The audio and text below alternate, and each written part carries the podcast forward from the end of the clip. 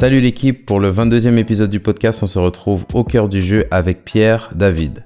Pierre est l'auteur de L'identité gagnante, le secret du nouveau dopage légalisé, et le fondateur de l'Académie de la haute performance qui a pour mission de libérer les athlètes et de leur permettre d'exprimer leur plein potentiel grâce à la technique de dépolarisation. Dans cet épisode, on discute de cette fameuse technique, de son livre, et on aborde plusieurs questions sur la préparation mentale que vous m'avez envoyées. Sans plus tarder, bienvenue au cœur du jeu.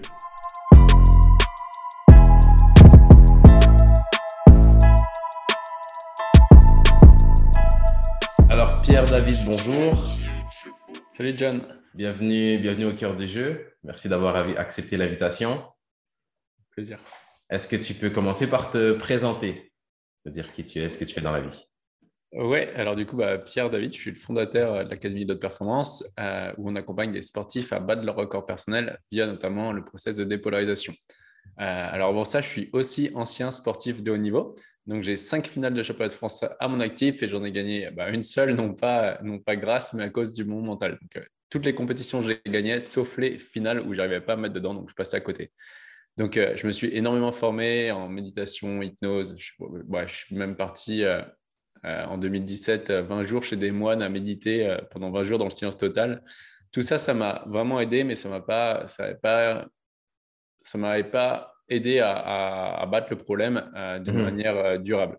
Du coup, bref, j'ai continué de me former aux États-Unis beaucoup avec le docteur John de Martini jusqu'à un moment donné, il y, a, il y a eu un process où j'ai fait waouh, mais ça, mais c'est dingue, c'est exactement le blocage que j'avais en sport.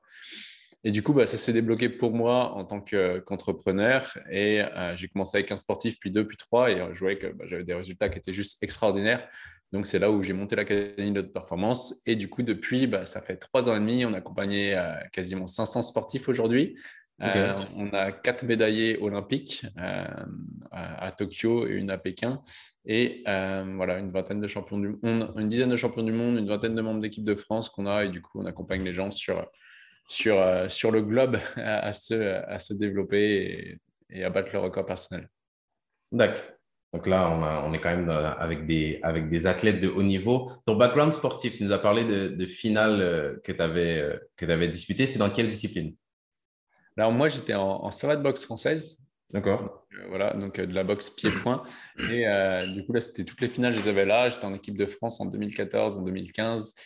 Euh, et, voilà, sinon j'ai boxé dans toutes les disciplines euh, pied-point, que ce soit kickboxing, K1, full contact, mais le championnat, vraiment, je faisais euh, en boxe française. Ok. Et ce, le cheminement que tu as pris après, est-ce qu'on peut dire que tu es un préparateur mental? On peut te qualifier comme ça?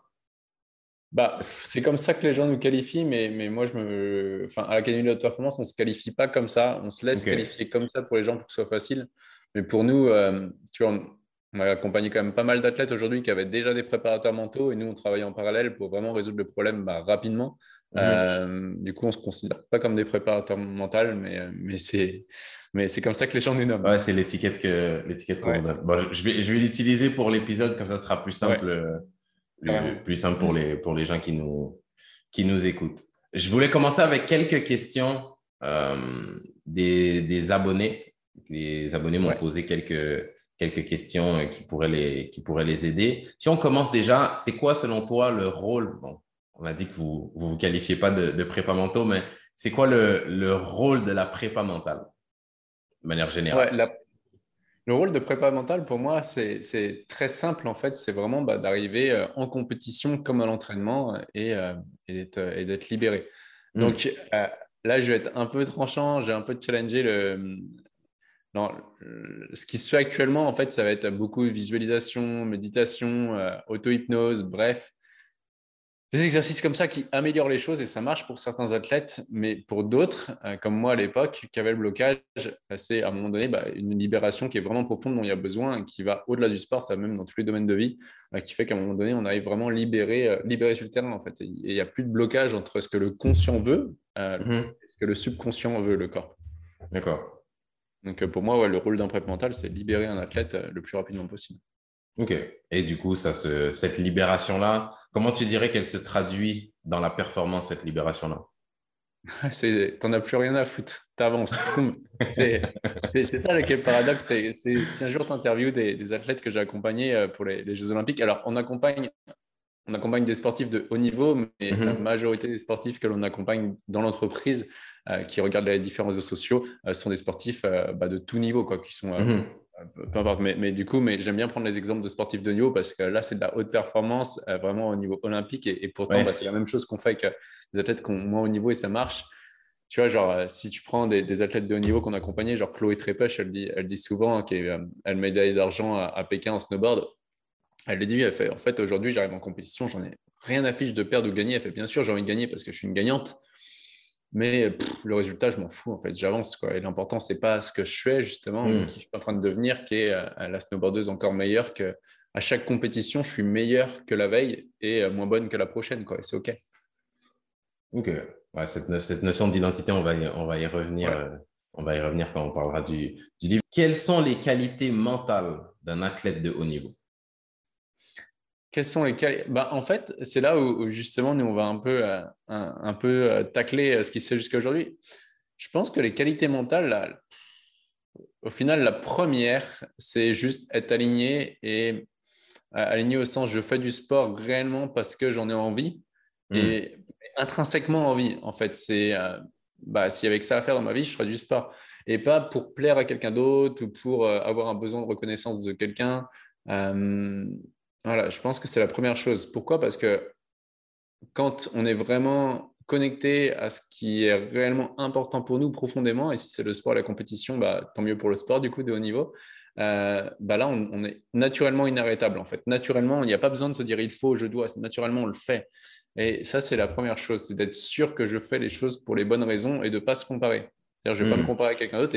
Et, si dans ma valeur, euh, dans ma priorité numéro une, c'est pas le sport, bah c'est ok en fait, c'est pas c'est pas grave. Euh, je peux performer dans plein d'autres domaines de vie et c'est pas pour ça que euh, que je vais être moins bien qu'un autre qu'un autre être humain. Euh, donc ça c'est la première chose, c'est de vraiment centré sur mes envies profondes. Je pense que mhm. c'est la première qualité d'un athlète de haut niveau qui est bien dans sa peau, bien dans sa tête.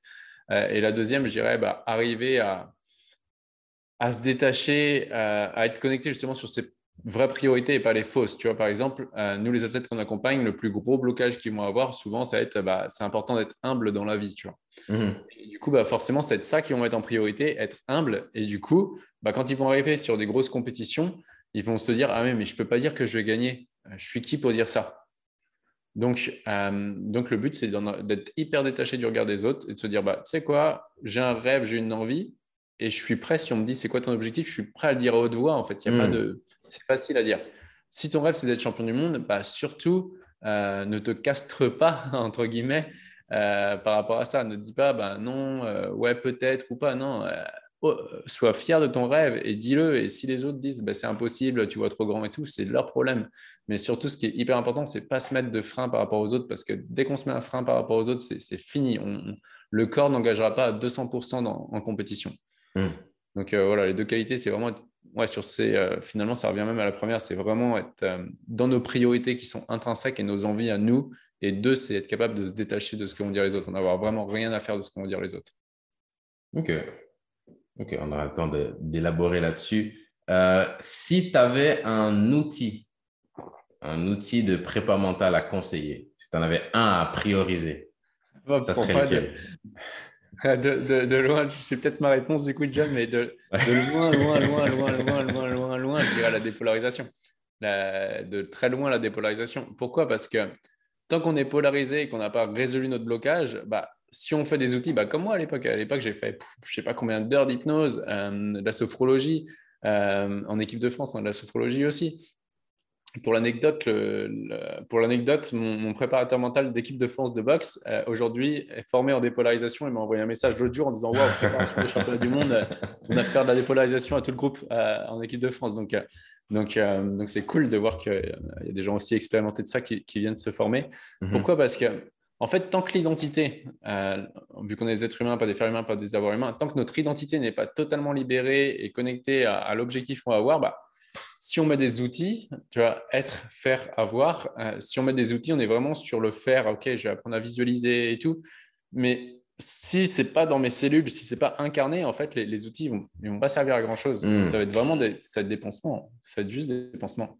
Donc, euh, avant même, et, nous, dans le programme Identité gagnante, les gens ont, fait des outils à partir de, la huitième ou dixième semaine, tu vois, le programme dure 15 semaines, non, on va apprendre aux gens euh, l'auto-hypnose, on va apprendre la modélisation, on va apprendre des, des, des, switches, des ancrages, enfin bref, bah, plein d'outils qu'on retrouve partout en prep mentale, mais ça, pas avant la huitième semaine. C'est-à-dire qu'avant, on va mmh. verrouiller qu'il n'y a plus de charge émotionnelle. Donc, euh, donc avant d'aller sur un outil, c'est d'abord on se libère et ensuite on va mettre euh, ce qu'on veut, des ancrages. Ancrage, je pense, s'il y avait un outil du coup à prioriser après la visualisation, mais en fait l'ancrage est, lié à la visualisation, donc il y aura dépolarisation. Après, je suis capable de visualiser techniquement, tactiquement, etc. C'est déjà fait. Et après, on peut mettre les, ancrages qui sont vraiment bien pour euh, au début de la compétition, si on oscille un peu dans voilà, est-ce que ça va le faire ou pas? Boum, on fait notre ancrage, allez, go, c'est parti, et on se connecte. Ok. Donc, ça serait vraiment dépolarisation en premier. ouais, c'est la base. Ouais. Ce serait la base à poser. Et ensuite de ça, il y a les, autres outils qui, là, eux, vont prendre tout leur sens parce que la dépolarisation a été faite en premier. Et est-ce que tu peux juste. Ouais, tu vois, Ouais, vas-y, vas-y, vas-y. Continue. Ouais, je disais par exemple chez Laura Tarantola, à chaque fois quand je donne des noms, hein, c'est des athlètes qui, ont, qui, ont fait des témoignages, du coup je peux, je peux hmm. les nommer. Laura Tarantola, par exemple, elle a donc médaillée d'argent à Tokyo, aux Jeux Olympiques. Euh, là, elle vient de refaire deuxième, alors qu'elle venait juste pour tester sur une Coupe du Monde, elle vient de faire deuxième. Euh, là, c'était ce week-end. Et Laura, je me rappelle quand on a commencé à bosser ensemble en février 2021. Moi, je lui avais dit, elle fait ouais, je doute et tout. Dans les grosses compétitions, j'ai ma petite voix qui fait du bruit. Pourtant, ça fait de la méditation. Ça fait deux ans que j'en fais. J'ai fait ouais, mais euh, je dis moi, je te parie que dans deux mois, tu l'as plus ta petite voix. Tu vois, fait bah, c'est pas possible. Je sais pas, vas-y, on parie. Et du coup, on fait, et du coup, la, vidéo, on, l'a sur YouTube, la vidéo où elle fait le témoignage. Tu te rappelles quand je t'ai dit ça Elle fait ouais, c'est vrai, putain, avec le recul. Euh, et, du coup, bah, la petite voix, deux mois après, avec la dépolarisation, elle n'avait plus, la petite voix dans la mm. tête. Et du coup, bah, derrière, la méditation, la visualisation, bah, hop, ça s'imbrique naturellement. Donc, les gens peuvent continuer après avec leur prep mentale, ils peuvent continuer à faire les outils qui sont hyper bien. Moi, je les, conseille, ces outils-là. Par contre, faut être sûr, enfin, c'est important d'être sûr que voilà, on soit vraiment libéré avant. Ok. Et puis, pour ceux qui, qui, qui écoutent là et qui se demandent c'est quoi la dépolarisation, on va y arriver, vous en faites pas. Parce que c'est en lisant, en lisant le livre, ça, à chaque fois, ça me laissait sur ma faim aussi. J'entendais des dépolarisations, je me disais quand est-ce qu'on va y arriver? Et quand on y arrive, finalement, c'est ça vaut la peine d'attendre. Donc, euh, donc, patienter, on y arrive. Euh, euh, j'avais une petite question par rapport à l'ancrage. Est-ce que tu pouvais juste expliquer ce que c'est brièvement l'ancrage? Ouais, alors un ancrage, c'est un ancrage, je vais faire un, un ancrage, par exemple, c'est quoi? Un ancrage, c'est euh, souvent, et on prend l'exemple de la Madeleine de Proust, euh, tu sais, c'est, tu sens l'odeur de la Madeleine et boum, ça te reporte, tu es chez ta grand-mère au bord de la cheminée et mmh. ah ouais, tiens, on est en train de là. Donc, un ancrage, c'est vraiment un, geste, une odeur, un, son qui va nous reporter un souvenir. Donc, un ancrage, ça va être quoi? On va dire à un athlète, OK, trouve cinq moments où tu as été déterminé, où tu étais vraiment au top. OK, pense à ces cinq moments, tu les revis, tu les revis, tu les revis. Ok, quand tu l'as, bah, on va mettre un mot, genre, je sais pas, ça peut être le mot déter, par exemple, peu importe, ou plaisir, si c'est euh, du plaisir à ce moment-là, et on va faire un geste en même temps. Donc, ok, prends une grosse respiration. Sur l'expiration, tu, fais, tu serres ton poing, par exemple, et tu penses au mot déter, et à chaque fois que tu feras ce geste et tu penseras à ce mot, tu te reconnecteras immédiatement à ça. Hmm. Et du coup, euh, ou alors si c'est du plaisir, je sais pas, ça peut être juste, euh, je, me, je, me, frotte la cuisse et tac, je me reconnecte à tout le plaisir. Donc, on va faire un geste associé à un mot qui va nous mettre dans un état interne donné si j'arrive en compétition et je me dis j'ai envie de plaisir, ben on va se remémorer toutes les fois où j'ai eu du plaisir en compétition. On va les remémorer, on va se les ancrer avec un geste et un mot. Et dès que je vais arriver en compétition, hop, tiens, il me faut du plaisir ou du calme, bah, je vais faire ce geste, je vais penser à ce mot et tac, hop, je, vais retourner dans cet état de plaisir naturellement. D'accord. Ok. Euh, et la dernière question, ah non, l'avant-dernière question, euh, comment se préparer, se concentrer avant un match? Comment se préparer, se concentrer avant un match bah, Moi, bah là, on prendrait vraiment les, les, pages du livre. C'est euh, déjà, avant la compétition, c'est quel est l'être humain que j'ai envie de devenir euh, hmm. à travers cette compétition. Pourquoi? Parce que le résultat, euh, le résultat, c'est l'extérieur et donc c'est l'avoir et on est des êtres humains. Donc être, faire, avoir. Et du coup, le résultat qu'on va avoir à l'extérieur n'est que l'effet de, de notre état d'être hmm. par rapport à un état d'être donné. Bah, je vais faire tel geste et par rapport à tel geste, je vais augmenter les probabilités d'obtenir tel ou tel résultat. Donc déjà, c'est après, chaque compétition, qui ai-je envie de devenir? C'est-à-dire, je serai est-ce que je vais être plus excellent, plus serein, plus confiant? Euh, Et mon focus, mon seul focus pendant la compétition, c'est de devenir, d'augmter cet état d'être-là de 1 mm.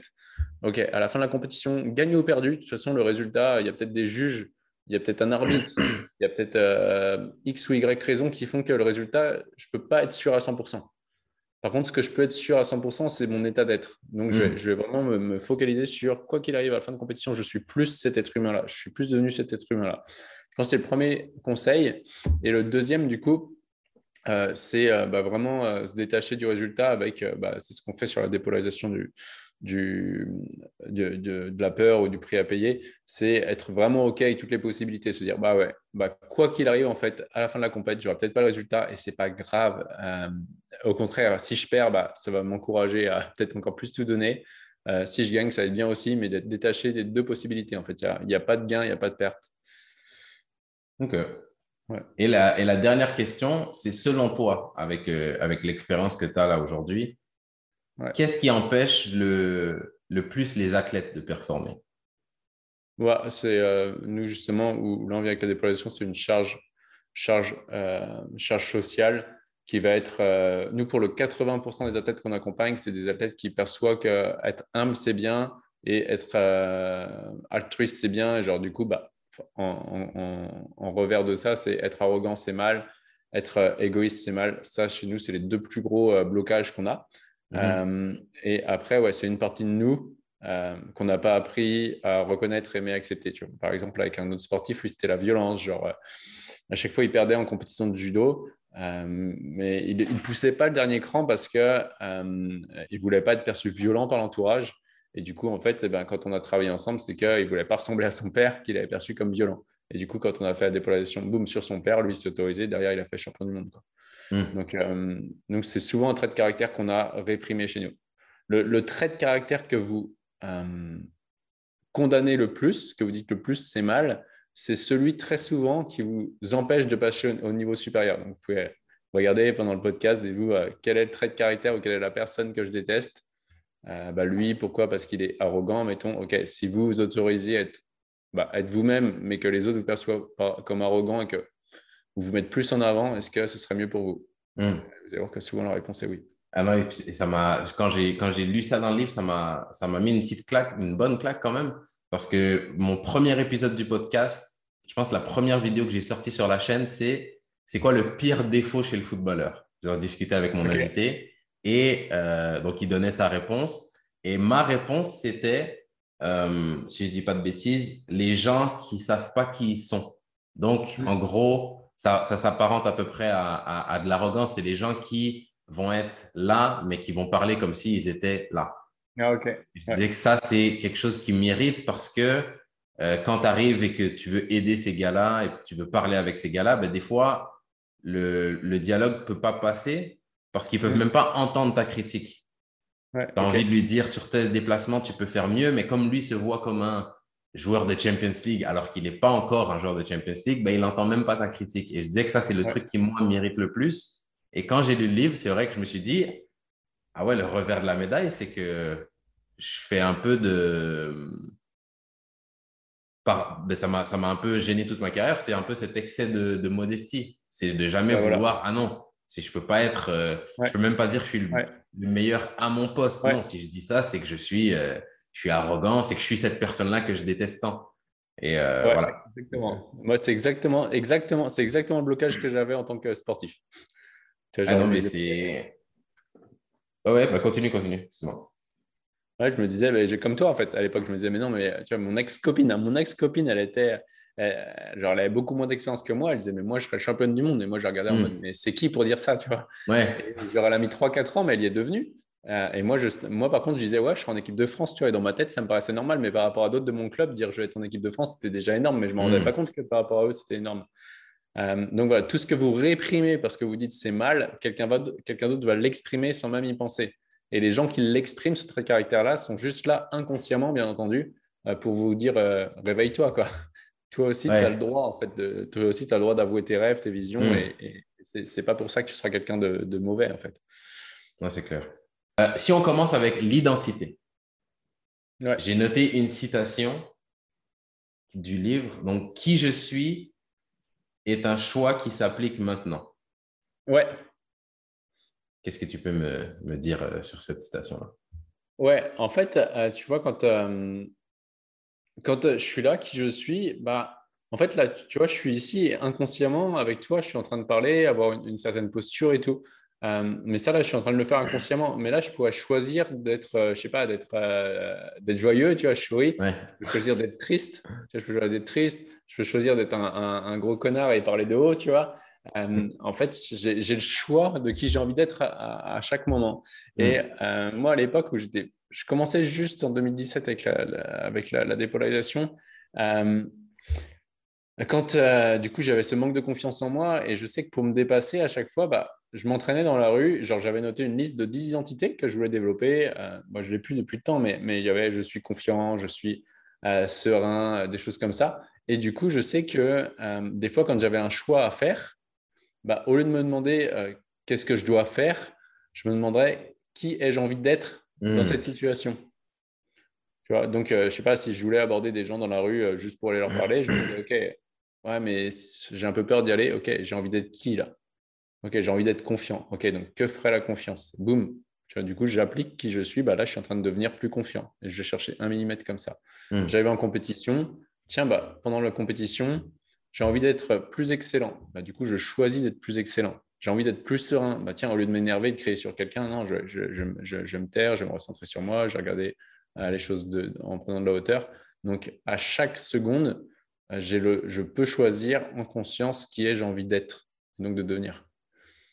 Et puis de, de rentrer un peu dans, dans ce rôle-là. Et puis quand, quand tu... Euh, bah, quand je te parlais juste avant de, du pire défaut, euh, qui était le pire défaut selon moi chez le footballeur, bah, je me dis que justement, c'est, c'est là où parler comme si, non, parler comme la personne que j'ai envie de devenir, bah, c'est ce que je me refusais d'accepter en fait. Ouais. ouais. carrément. Et, tu vois, ça, c'est même moi dans ma vie, cette question-là, elle me sert assez souvent hein, quand j'ai des choix à prendre. C'est euh, OK, lui, il ferait quoi tu vois, Le, le, moi hmm. du futur, il ferait quoi Le moi qui a tout réussi, il ferait quoi Parce que c'est, encore une fois, c'est l'état d'être, donc l'état d'être qui va amener le corps. Tu vois, le, corps, en fait, c'est juste un véhicule qui permet à. Le corps, c'est juste un véhicule qui permet à l'état d'être de, s'exprimer, en fait. Hmm. Donc, je choisis quel état d'être j'ai envie d'avoir et le corps va suivre naturellement. Ah non, c'est clair. Et puis, pour la, pour la petite anecdote, même pour l'invitation que je t'ai lancée pour le podcast, ça, fait, ça doit faire un bon mois et demi. On est en juillet, peut-être même deux mois maintenant, que je parlais avec mon, avec mon ami avec qui on a commencé à s'intéresser à la chaîne. Euh, je disais, ah oui, bah, je, pourrais l'inviter un jour, etc. etc. Et c'est vrai que là, en me rapprochant, je me disais, mais en fait, ça fait un mois et demi que je dis que je vais l'inviter, mais je ne l'ai toujours pas fait et c'est juste envoyer un message. Donc, en fait, ça a été qu'est-ce que le, le, John podcaster accompli, est-ce qu'il aurait peur d'envoyer juste un message? Ben non. de toute façon, je me, suis pris, je me suis pris plein de noms, je me suis pris plein de vestes, plein de revers. Donc, ce n'est pas, pas un problème. Donc, vas-y, je lui envoie un message et puis, bah, c'est ce qui nous permet d'être là aujourd'hui. Donc, euh, cool. ouais, non, ça, ça, ça, ça a eu déjà cet effet-là. Si on reste sur l'identité, il y a des, des, et pour moi, c'est ce que je te disais avant, c'est tout nouveau parce qu'il y a des choses là qu'encore la semaine passée, euh, je voyais différemment. Et, des mythes un peu que j'aimerais démystifier. Donc, le premier, c'est est-ce que c'est possible d'être un athlète de haut niveau sans s'identifier à son résultat? Euh, Ouais, cette question-là, euh, je n'avais pas vu sous cet angle. Euh, cette question, je suis en train de réfléchir. En fait, oui, je je je sais, je, je peux pas. Alors, je vais donner mon point de vue là-dessus. Mm-hmm. Euh, je pense qu'on commence tous le sport de haut niveau avec. Euh, alors, soit on a fait du sport et très vite on a eu des résultats, et donc il y a. Je pense qu'on a très vite envie d'avoir une médaille, envie d'être champion du monde. Et euh, peut-être que les premières fois, quand on est jeune, avec, on n'a pas trop la maturité, mais on a toute l'énergie, bah, je pense que c'est nécessaire finalement de s'identifier à son résultat et de se dire, OK, euh, j'y vais, je vais chercher la médaille et tant mieux. Par contre, euh, et tant que ça marche, bah, tant mieux. Par contre, du coup, peut-être qu'à un certain stade, moi, là, je, je réfléchis quand je suis en train de réfléchir aux athlètes un peu plus matures euh, bah ça c'est bon, le résultat ils l'ont eu. Euh, et finalement après ils ont peur tu vois, de, ils sont que sportifs dans leur tête, etc. Hmm. Donc là, ça va être important de se détacher du résultat. Et là, ils vont performer, continuer de performer, mais juste en reprenant du plaisir. Et finalement, on va les reconnecter au plaisir qu'ils avaient euh, au début de la compétition. Donc, est-ce qu'on peut devenir sportif de haut niveau sans s'identifier à son résultat? Ouais, si on apprend, si on apprend, euh, si on apprend tout ça très jeune, je pense que je, pense vraiment qu'on peut hmm. et que ce serait sain. Euh, Est-ce que c'est pas une étape obligatoire, tu penses? Comme tu as dit, c'est de, passer par je m'identifie à mon résultat pour finir par arriver à finalement mon résultat ne me définit pas et bah, je me reconnais, comme tu as dit, au, plaisir. Ouais, j'ai pas, la, pas la réponse là-dessus. Ok. J'ai pas la réponse là. Moi, c'est intéressant parce que, à mon sens, je me disais, c'est pas si je suis athlète de haut niveau, j'ai envie d'être le meilleur footballeur possible. Mm. Il faut que ça me tienne à cœur ouais. à un point tel que je suis prêt à sacrifier beaucoup de choses pour ça. Et c'est quelque chose que, que j'ai fait et je me dis, est-ce que si ça me tient autant à cœur, est-ce que c'est possible d'être détaché de ce truc-là? Est-ce que c'est possible de ne pas attacher mon, mon, identité à ça? Donc, c'est pour ça que, que je posais la question. Mais euh, ouais, voilà. C'est un peu le, là, où ma réflexion en est aujourd'hui. Ouais, je pense que ça va dépendre du, du, euh, du niveau de conscience euh, de, de, ce dont nous sommes en train de parler des, gens. Hmm. Tu vois, je pense que pour quelqu'un qui a. Est-ce que. Là, je suis en train de regarder sur les, les, livres de tennis. Euh, tu vois, il y a Raphaël Nadal qui en parle souvent, que lui, il joue, ou Federer, Federer qui joue surtout pour le, pour le plaisir. Mais est-ce que hmm. c'est comme ça toute sa vie? Je ne sais pas, en fait. Ouais. Donc, ouais. Ok, donc c'est peut-être euh, c'est peut-être une, une, étape obligatoire, mais ce qui est sûr, c'est que ça ne doit pas être la peut-être la finalité du cheminement, la fin du cheminement. C'est qu'il bah, faut arriver. La c'est la finalité, euh, le sportif, il, est, il, va être, euh, il va avoir des gros soucis de, hmm. De bien-être et de crise identitaire quand il arrêtera. Ok, ouais, ok. Donc ça peut, ça peut servir tant qu'on est sportif, mais c'est clair qu'il faut réussir à passer outre ça à un moment donné si on veut avoir une vie une vie saine et puis une vie heureuse aussi. Deuxième point sur l'identité, euh, être un éternel insatisfait. Hmm. Est-ce que c'est une bonne chose? Parce que j'ai l'impression que dans... Voilà, je te laisse répondre. Euh, en fait, ça, les deux, encore une fois, il y a le... Il y a, tu vois, c'est, je pense que c'est ni bon ni mauvais, c'est et bon et mauvais à la fois. Hmm. tu vois, enfin, en fait, il y a encore une fois ce paradoxe. Euh, la, Terre, euh, notre vie est remplie de paradoxes et je pense que ça, c'est encore un paradoxe. C'est à la fois, j'ai la partie humaine euh, qui est jamais satisfaite, qui a envie de plus, etc. et à la fois, j'ai la partie être qui est, elle, en évolution, qui est déjà complète. Et du coup, c'est se dire, bah, le matin, je me lève avec de l'insatisfaction de ne pas avoir ce que je veux. Et le soir, je me couche avec de la gratitude d'avoir tout donné pour, pour ce que je voulais. Donc, euh, moi-même, à titre d'entrepreneur, je suis, un éternel insatisfait. Donc, je ne peux pas te dire, euh, ouais, je peux pas dire l'insatisfaction, c'est mal. Je, je, serai en contradiction. Donc, euh, je, pense, je, pense, vraiment que c'est jouer avec ce paradoxe, se dire, OK, aujourd'hui, je suis bien, j'ai déjà tout, je vois le chemin que j'ai fait depuis les cinq dernières années, depuis les dix dernières années que je fais du sport et merci, en fait, je pensais jamais que j'aurais été aussi haut. et bah, c'est top, en fait, que je sois là. Et en même temps, j'ai envie d'encore plus. Hmm. D'avoir ce, tu vois, ce, cette double ce mix entre je suis trop content de ce que j'ai fait jusqu'ici et en même temps, c'est pas fini, je veux plus. Hmm, ok. Et d'arriver au maximum, euh, d'avancer dans, dans, cet état-là de à la fois gratitude et à la fois j'en veux plus. Gratitude, j'en veux plus. Ok. Et puis, ouais, puis en lisant le livre, c'est quelque chose qui revient beaucoup, cette espèce de, de, de déconstruction de beaucoup de concepts où c'est pas hmm. qu'une bonne chose, pas qu'une mauvaise chose, mais plutôt d'arriver à le voir de d'angles différents et puis ça, ça rend la chose neutre en fait. C'est juste une, maintenant une question de comment tu l'appliques. Ouais, bah, c'est exactement ça, tu as tout compris. Exactement. Tu vois, souvent, alors c'est pas écrit dans le livre, mais je prends l'exemple de l'aimant. Tu vois, j'aime bien l'aimant parce que l'aimant, il a le, le, pôle plus et le pôle moins. Et si tu coupes l'aimant en deux, bah, il y a encore le pôle plus et le pôle moins, il se repolarise mm. automatiquement. Et du coup, bah, dans la vie, c'est pareil. Si tu n'aimes que le pôle plus de la vie, bah, tu n'aimes pas la vie dans sa globalité, tu n'aimes pas l'aimant mm. dans sa globalité, tu n'aimes que le pôle plus. Si tu veux aimer l'aimant dans sa globalité, tu aimes et le pôle plus et le pôle moins de l'aimant. Mm-hmm. Là, pour le sport, pour tout, c'est pareil. En fait, si on veut aimer vraiment les choses, bah, on, aime le pôle plus et le pôle moins, les bénéfices et les inconvénients. OK.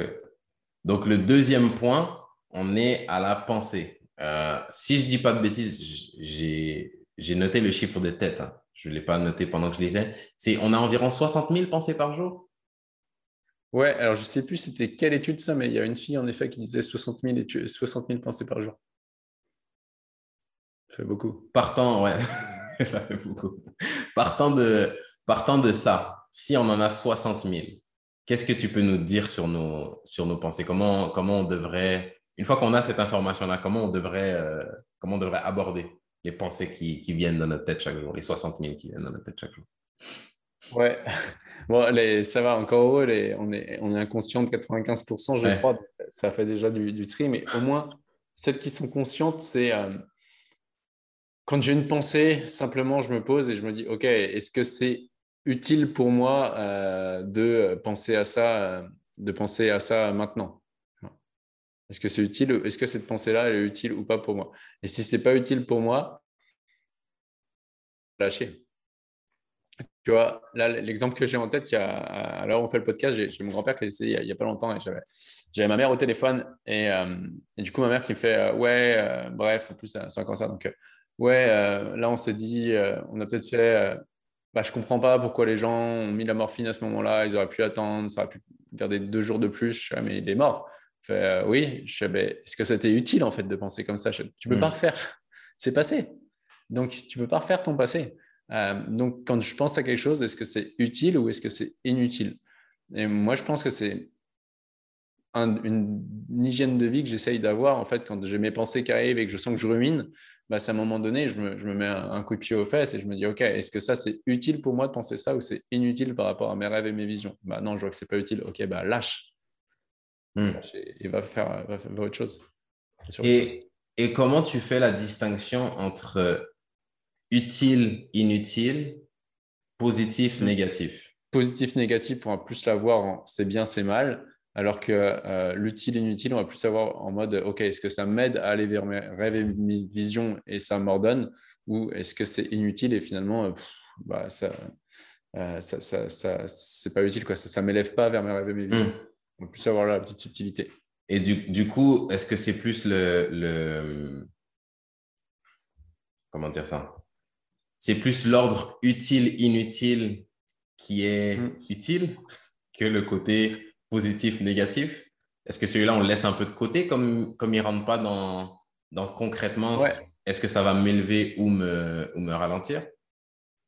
Ouais, bah en fait, quand, quand on met le, le positif, négatif, euh, alors du coup, dans, dans, ce que je voulais dire sur le livre, euh, c'est, euh, tu vois, il y a trop de gens que j'ai vus que j'appelle des dépressifs de la pensée positive.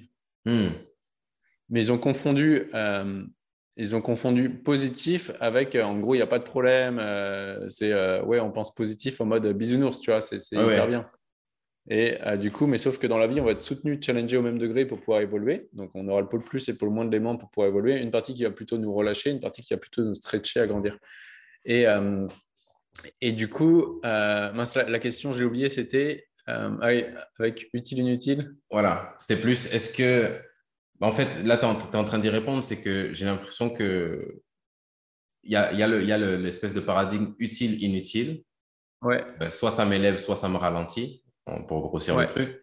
Et positif-négatif. Et j'ai l'impression que maintenant, après avoir lu le livre, j'ai l'impression que le côté utile-inutile, lui, prend tout son sens. Ouais. Donc, quand c'est inutile, je dois le laisser de côté. Et quand c'est utile, bah, je prends. Mais positif, négatif. Avant, ça aurait été, si c'est positif, je prends, si c'est négatif, j'essaye de laisser de côté. Mais maintenant, c'est plus les deux, je prends en fait. Que ce soit positif ou négatif, je prends. si c'est négatif et utile, je prends avec plaisir. Ouais, voilà. Tu vois, si c'est, bah, je, mets dans l'exemple avec un, joueur de foot euh, qui avait, je sais avait fait une mauvaise passe, euh, je ne sais plus si c'est écrit dans le bouquin. Euh, et en gros, à ce moment-là, lui, il avait lu pensée positive. Bon, bah, c'est pas grave, tu vois. Hmm. Et du coup, le mec était hyper frustré. Bah, si, c'est grave. Tu as loupé ta passe par rapport à qui tu as envie d'être. Lui, il pense quoi? Lui, bah non, bah, c'est hors de question que je fasse un, jeu, un jeu pourri comme ça. Donc, je pour euh, des gens euh, qui sont plus en mode bisounours, c'est ah ouais, mais il se parle négativement, etc. Mais pour lui, c'est hyper utile de se dire bah non, j'ai pas le droit de faire de la merde comme ça en match. Mhm. C'est hyper. Euh, tu n'as pas le droit de faire de la merde comme ça en match si tu as envie de rêves et des visions euh, qui sont énormes, en fait. Tu, tu, tu te dis oui, c'est pas grave si tu as envie de rester à jouer euh, à bas niveau. Exactement. donc, et... donc, ta pensée positive à court terme va devenir un truc négatif à long terme puisque tu es un frustré qui n'a pas tout donné. Hmm. Ok. Alors que ta pensée que ta pensée utile, euh, tu vois, la pensée utile qui est en mode bah, euh, négatif à court terme, en mode bah, non, je, je, je, là, j'ai pas le droit de faire ça, c'est nul ce que je viens de faire, euh, je me reprends, bah, je me mets un coup de pied aux fesses et je me dépasse ensuite, bah, ton truc négatif à court terme, il va il va t'amener loin, plus loin en tout cas. Et puis ça m'amène à la, à, la, à la, deuxième question sur la, la pensée, c'est comment savoir quand on est dans le... comment savoir quand être dur avec soi-même et que mm. c'est en train de nous pousser vers l'excellence et sans tomber dans le je suis trop dur avec moi-même et je m'identifie à mon résultat. Donc, comment savoir quand est-ce que je suis dans le j'ai raté ma passe, hé, ta passe elle est dégueulasse, euh, réveille-toi parce que c'est pas le joueur que tu veux être et j'ai raté ma passe, ah ouais, ma passe est dégueulasse, je suis trop nul, je suis, un, je suis une merde, je suis un moins que rien et là je, je m'écroule. Ouais, le, il faut, je dois. C'est-à-dire que si, euh, hmm. si tu te dis en boucle, allez, il faut que je sois meilleur, je dois m'entraîner plus, il faut que je me reprenne, et là tu vois que tu forces, tu forces, tu forces, c'est que là, tu en, fais trop. Quand tu es naturellement inspiré, naturellement connecté à ton système de valeur, euh, son système de priorité intrinsèque, naturellement, en fait, tu vas te dire, euh, non, j'ai pas le droit de faire ça, et boum, tu te remets. Et naturellement, tu vas te dire aussi, non, mais c'est bon, j'ai assez bossé, je peux me reposer. Dès qu'il y a il faut, je dois en boucle, c'est un symptôme et qu'on force, on sent qu'on force et qu'on n'avance pas, c'est un symptôme qu'on euh, n'est plus connecté à nous. On, hmm. est en train de se minimiser par rapport à un objectif euh, ou par rapport à quelqu'un d'autre. Euh, et du coup, on n'arrive plus. à... Par rapport au, standard que quelqu'un d'autre nous pose. Ouais, c'est exactement. Ouais. Donc, dès qu'il y a le il faut, je dois dans votre tête en boucle et vous voyez que vous forcez, c'est un symptôme qui vous indique que vous vivez à travers une injonction euh, de l'extérieur. Nous, par exemple, on a des gens tu vois, qui s'entraînent euh, une fois par jour ou deux fois par jour et des fois qui sont rincés. Ils disent Allez, il faut que j'aille m'entraîner, il faut que j'aille hmm. m'entraîner. Bah, là, à ce moment, en fait, on leur, nous, on fait ce qu'on appelle une dépolarisation inversée ou une dépolarisation sur l'objectif, paf, pour faire tomber ça du piédestal. Et là, tac, du jour au lendemain, ils s'entraînent un petit peu moins et performent plus. Ils s'autorisent à prendre un jour de repos de temps en temps. Donc, si tu vas à l'entraînement parce que tu as peur de ne pas être à la hauteur, bah, c'est sûrement que tu es en train de. Tu t'écoutes pas en fait. Ok. Donc, euh, quand tu vas à l'entraînement, normalement, tu y vas parce que tu sais que ça va le faire, euh, tu vas performer. Mais si tu y vas trop souvent par peur de ne pas être à la hauteur, c'est fort probable que, que, tu te minimises par rapport à ton objectif. Hmm. Ok. Et, et Mais quand cette pensée-là vient, donc si, si, par exemple je reprends l'exemple de ma passe, euh, je rate ma passe. Hmm. Euh, la première pensée qui vient, j'ai pas le droit de rater ma passe. Euh, tu, vaux mieux que ça, on va dire ça comme ça. Je, vaux, je vaux mieux que ça. Comment est-ce que je sais si quand cette pensée-là vient, si je suis en train de me pousser vers le haut ou si je suis en train de me descendre? Ah, bah c'est. Euh, je c'est naturel, en fait. C'est si je suis inspiré, je sens que je me dépasse, euh, je pense que c'est bon. En revanche, si je culpabilise et ça rumine, je pense que là, c'est. Euh, hmm, ok, ok. C'est peut-être donc ça serait sur les sur les peut-être sur les émotions qui viennent après, après la pensée? Ouais. Ouais, ouais, oui, exactement. La pensée va amener des émotions, donc nos perceptions amènent des émotions. Euh, et du coup, ouais, en effet, si je suis là en mode poum, non, mais attends, je me dépasse et je suis content de m'être dépassé et, et, ça va. En revanche, si je rumine et je culpabilise, je me dis, ah, je fais pas assez, je suis pas assez bon, etc., là, c'est pas bon. Ok, je vois. Ok. Ok, non, là, c'est là, c'est assez clair. Donc, si après ma, ma, passe ratée, je sens ce regain de, hé, je vaux mieux que ça, allez, bonhomme, allez, on est parti. Là, je suis dans le, je suis dans le vrai, dans l'utile, on va dire. Mais si je tombe dans le, bah, je sors de mon match et puis les épaules qui tombent et puis tout ça, mm. là, je suis dans le dans l'inutile. Ouais, ouais, carrément. OK. Euh, après, si on passe sur les émotions, donc il y a, y a, un passage du livre, je n'ai pas la citation exacte, mais euh, en gros, ce qui est dégagé, c'est il faut être capable d'accepter de vivre ces émotions. Ouais. Euh, je pense que j'ai vraiment peur de, de, de, de massacrer la, la citation, mais c'est tout ce qui est pas, tout ce qui est réprimé s'exprime par compulsion. Par compulsion, voilà, exactement. Est-ce que tu peux nous, nous en dire un peu plus là-dessus? Ouais, tu vois, alors ça, c'est plus après sur la dépolarisation et tout, mais en effet, tout ce, qu'on aura, tout ce que l'on va réprimer va mhm. s'exprimer par compulsion. C'est-à-dire que si je réprime ma colère parce que je me dis ah non, j'ai pas envie de, j'ai pas envie de m'affirmer, j'ai pas envie de dire ce que je pense, que j'ai peur du conflit, bah ça, quand on va être vraiment fatigué ou triste, à un moment donné, paf, il y a un truc qui va sortir, une pique ou, euh, ou sur des, dans, notre famille ou un truc comme ça, dans un autre endroit où on se sent plus en sécurité, où là ça va sortir et, on, va exprimer ça par compulsion. Euh, autrement, je sais pas, genre avec des sportifs qu'on accompagne en mode bah non, mais moi je suis pas égoïste, etc. Euh, du coup, donc ils répriment ce côté-là des fois en match où ils disent ah je fais une passe euh, parce qu'il faut être altruiste. Mais sauf que des fois, ce qu'ils vont pas voir, c'est que bah, chez eux, des fois il y a un repas de famille ou un anniversaire, eux ils vont pas aller à l'anniversaire parce qu'ils vont ils vont aller à un match. Donc là à ce moment-là, ils sont égoïstes, mais ils s'en rendent pas hmm. compte. Ouais, ok. Donc tu vois, je réprime, s'exprime. D'accord. Mais sauf que le problème, c'est vu qu'on le réprime dans les domaines de vie importants pour nous, on les exprime dans les domaines de vie où, ils sont moins utiles d'être exprimés. Alors que quand les gens reconnaissent qu'ils sont tout et qu'ils expriment leurs émotions, qu'ils expriment leurs traits de caractère, tous les traits de caractère à chaque fois et qu'ils prennent conscience de ça, paf, bah, du coup, euh, ils, le lâchent, ce trait de caractère-là, et, ils peuvent euh, ils peuvent s'autoriser à le faire dans leur sport. Ah, c'est un peu réussir à, à, mettre le harnais sur ces, sur ces émotions-là. C'est au lieu de se laisser. Euh, bah, comme tu dis, au lieu qu'elles sortent à des moments où on n'a pas envie qu'elles sortent, bah, c'est peut-être poser le harnais dessus et puis là, les diriger. Et puis, euh, comme l'exemple du. Moi, c'est l'exemple de l'égoïsme, je l'aime beaucoup parce que je suis un. Je pense que c'est un de mes problèmes en tant que joueur de foot où bah, l'arrogance, l'égoïsme, c'est négatif, c'est pas bien, etc. Et ça fait que dans mon jeu, bah, je suis trop euh, altruiste. Et je me rends compte qu'en fait, tu joues ta manière de comment dire ça? Tu joues ce que tu vois en fait. Donc, si quand j'ai le ballon dans mes pieds, je suis toujours en train de penser altruisme, donner le ballon, bah, je suis toujours en train de me dire à qui, qui est-ce que je peux servir?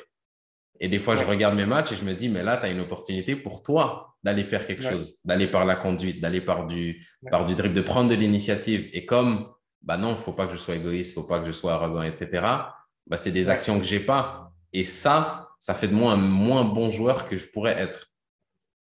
Ouais, bah ouais, bah t'es pas toi-même du coup. Et, là, du coup, moi, quand c'est ça, tu vois, quand c'est un, athlète qu'on accompagne, je vais lui dire, euh, OK, bah arrête-toi dans l'équipe et qui dans ton équipe tu perçois d'arrogant ou d'égoïste? Et là, hmm. boum, il y en a un qui va te venir aux yeux en fait. on va faire la dépolarisation dessus jusqu'à que tu, paf, tu collapses. Et du jour au lendemain, tu vas t'autoriser à, tirer si tu as envie de tirer. Euh, et, euh, voilà. Et je voulais parler d'accepter, quand tu parles d'accepter de vivre ses émotions. Parce que dans, dans le livre, tu donnes l'exemple, par exemple, mm. après une compétition d'une une, athlète qui, euh, qui a entre, entre, nous, on dit, euh, on dit qui a voulu faire le, faire le mec. Tu perds, et puis c'est non, t'inquiète, euh, je serre les dents, c'est pas grave, je vais passer à autre chose. Mais quand ça nous tient à cœur, on a de la tristesse, on a de la déception, on a tout ça. Ouais. Et, mmh. tu l'encourageais à, bah non, vis tes émotions. Euh, s'il faut pleurer, tu pleures. Si tu as envie de crier, tu cries. Que, que, ça mmh. sorte. Est-ce que ce conseil-là, tu penses que c'est mieux de vivre, vivre ses émotions, c'est un bon conseil à appliquer après la compétition ou même pendant? Bah, encore une fois, ça est-ce que ça va être productif ou pas productif par rapport à la mmh. compétition Si c'est me mettre en colère et prendre un carton rouge, bah, peut-être que je vais, je vais attendre la fin du match pour aller gueuler et dire. Euh, mais euh, ouais, donc ça, ça va. Je pense que ce sera ça le conseil. Ça, ça dépend si c'est productif ou, contre-productif. Ok. D'accord. Non, ça se tient. Ça se tient. Et puis, ouais, ça va éviter certaines personnes, euh, notamment moi, de, de, prendre des, des cartons rouges bêtes. c'est clair. Et, et, si on passe au corps? Ouais. On a parlé de l'identité. Euh, des, pensées, des émotions. C'est quoi son rôle dans tout ça, le corps? Le rôle du corps, pour moi, c'est euh, c'est un véhicule qui nous emmène vers nos rêves et nos visions. Ok. Et, pour le coup, dans le livre, tu donnes quelques exercices de, de, de relaxation qui, qui vont un peu influencer le, le corps. Pourquoi? Ouais, euh, bah parce que en fait, plus, plus le corps, euh, tu vois, par exemple, dans la colonne vertébrale, dans la colonne vertébrale, tu as la moelle épinière. La moelle épinière est, reliée euh, là dans, dans le dans l'occiput, là, il y, a, dans le tronc cérébral. Euh, et la moelle épinière, par exemple, eh ben, elle, elle va relier chaque, elle va relier les impulsions électriques de notre cerveau. Elle va les conduire dans tout le corps via la moelle épinière, via le système nerveux.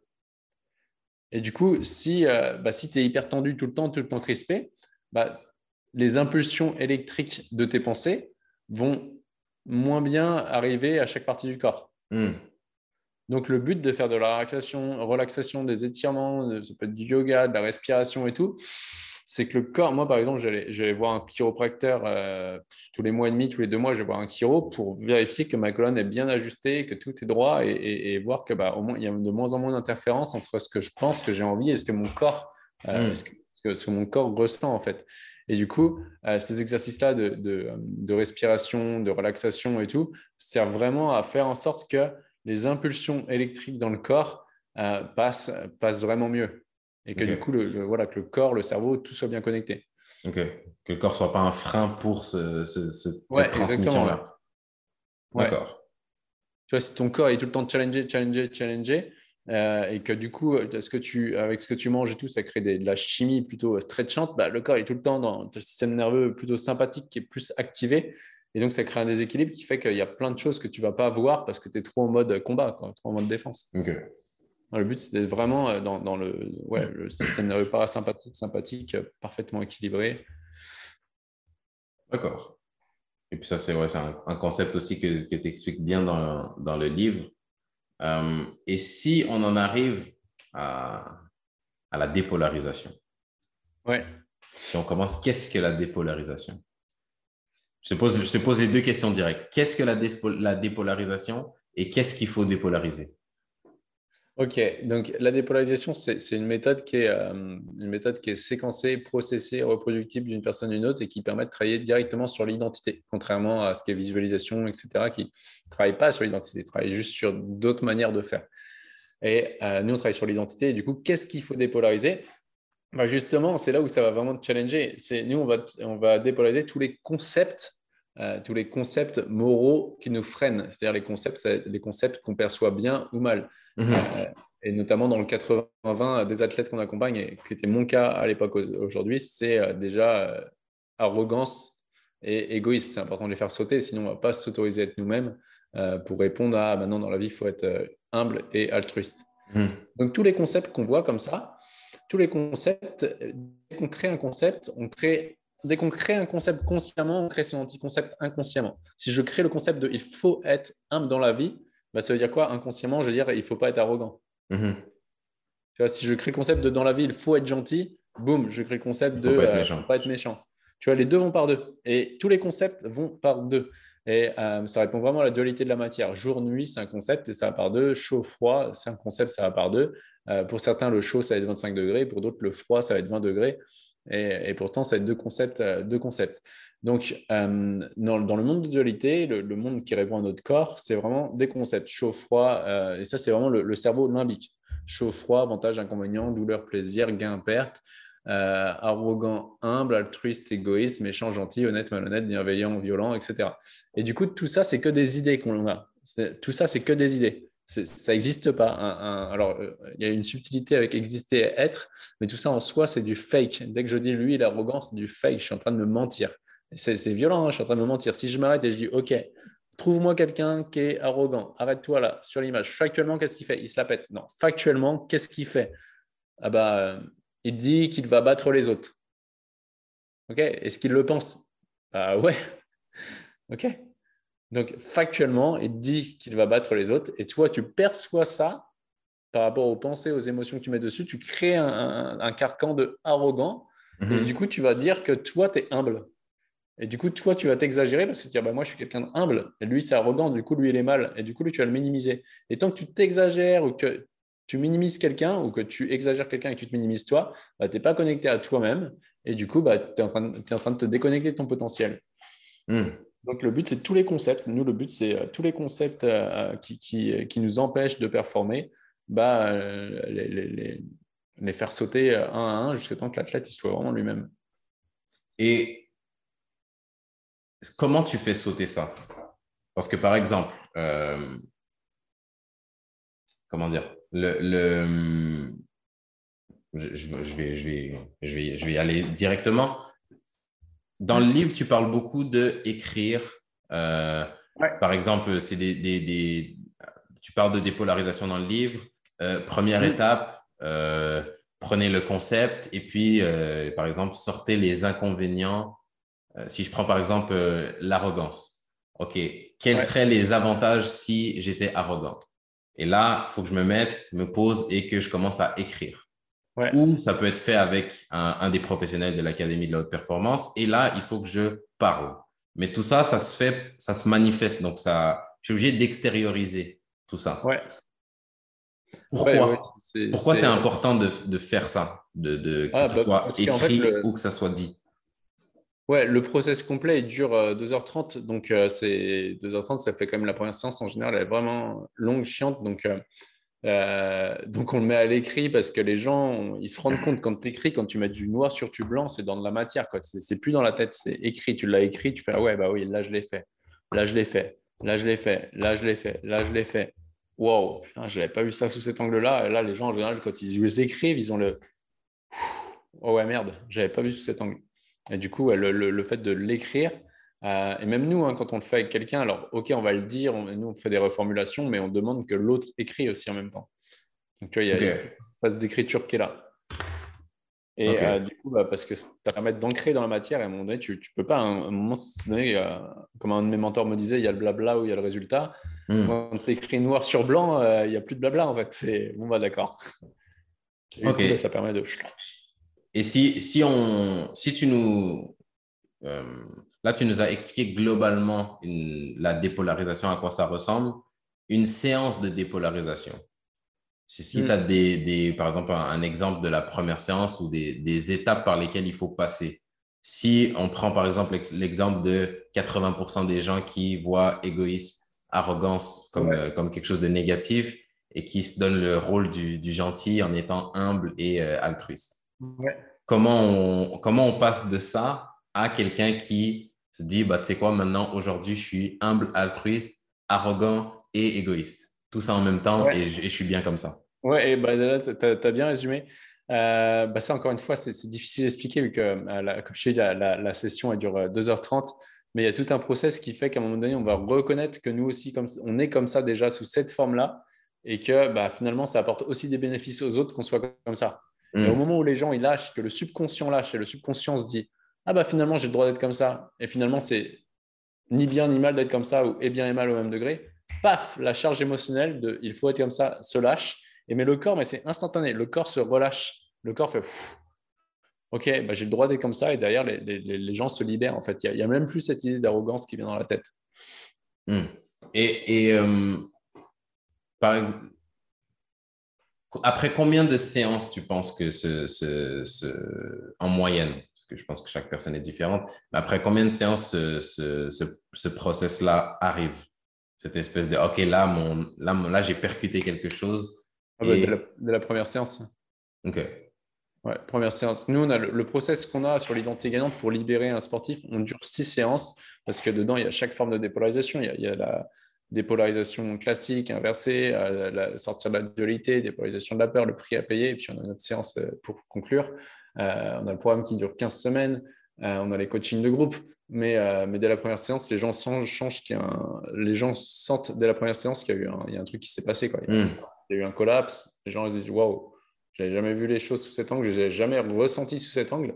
Tu vois, moi, il y a des gens qui ont lu le livre, qui font le programme et derrière, ils font Ah, ok, c'est quelque chose de lire le livre, c'est quelque chose de le vivre. Tu vois, il y a, tu sens vraiment, en fait, le, collapse, tu sens vraiment dans ton corps le, truc qui se relâche. C'est ça qui est intéressant, en fait. Dans la, dans la première séance, et après, bah, forcément, au bout de 3-4 séances, du coup, nous, on te challenge pour euh, refaire des séances toi-même de ton côté en disant bah voilà, tu fais ça, ça, ça. Hop, la prochaine fois, on en discute, on prend les, les dernières 20 minutes, on les prend pour finir ce que tu as commencé.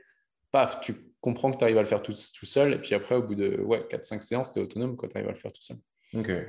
Et, et euh, cette séance-là, hmm. une fois que c'est compris, que c'est acquis, c'est quelque chose qui se fait à quelle fréquence? Est-ce qu'il faut le faire une fois par semaine? Est-ce que c'est.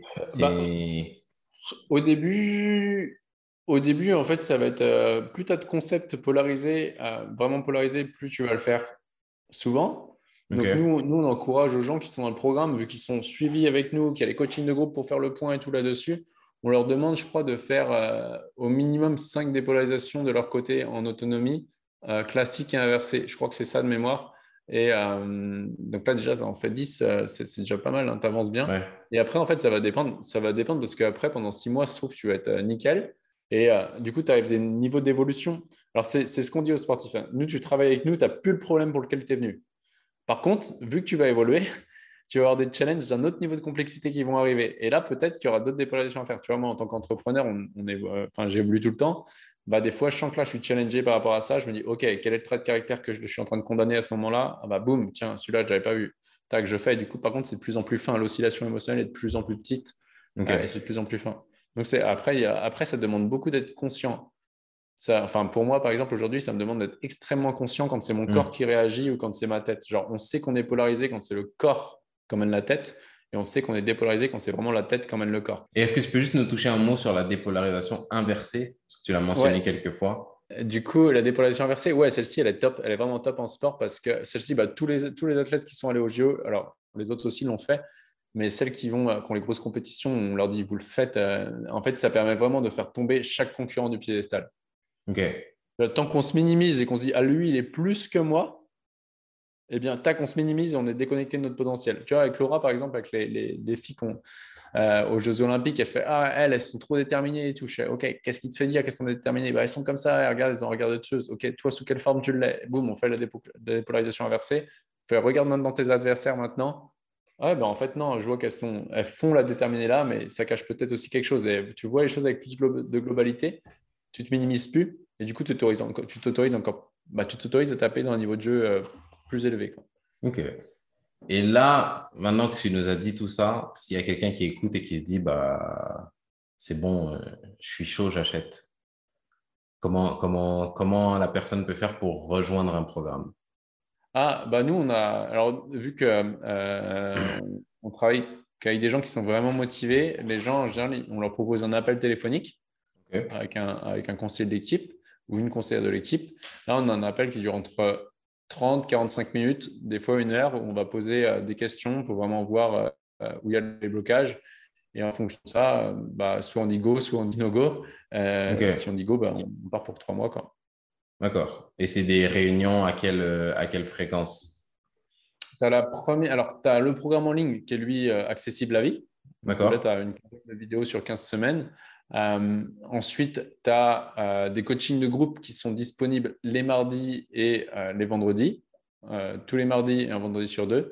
Ensuite, tu as bah, les coachings individuels où tu as la première séance qui dure 2h30, la deuxième séance qui dure 1h38 à 10 jours plus tard. Ensuite, c'est 15 jours, 15 jours, après, c'est 3 semaines. OK.